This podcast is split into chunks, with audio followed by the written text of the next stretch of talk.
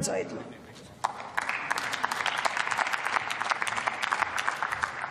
Vielen Dank, Frau Präsidentin.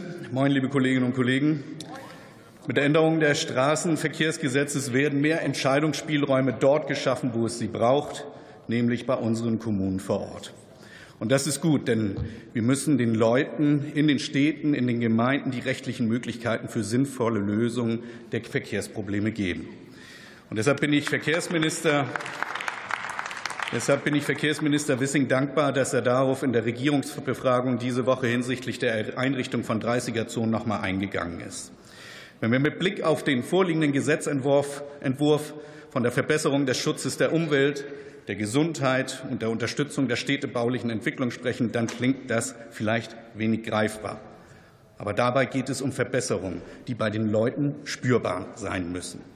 Ein Beispiel aus meiner Heimat. Wenn Sie von Hamburg Richtung Norden fahren, dann kommen Sie durch schöne Nordfriesland. Und dort gibt es kleine Orte mit schnurgeraden Fernstraßen. Und weil die gestressten Menschen mit ihren Autos zum Autozug nach Sylt eilen, gibt es dort viele Raser und reichlich Autoverkehr. Das Ergebnis?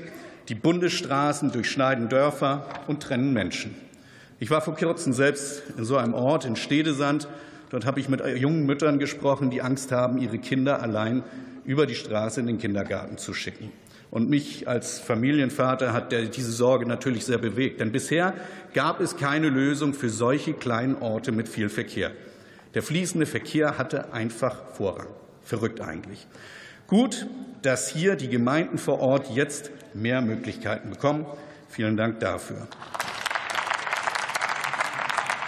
Erlauben Sie mir am Ende der Rede noch eine kleine persönliche Bemerkung. So ein Nordlicht wie mir kann man ja selten die Gemütslage ablesen. Ich stehe hier ein wenig bedröppelt, denn mich macht die Lage zu Hause an der Ostküste in Flensburg, in Schleswig, in Kiel Sorgen.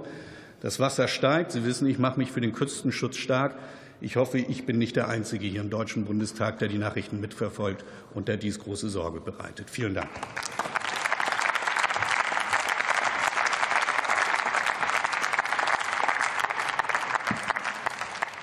Das Wort hat Dr. Christoph Ploss für die CDU-CSU-Fraktion.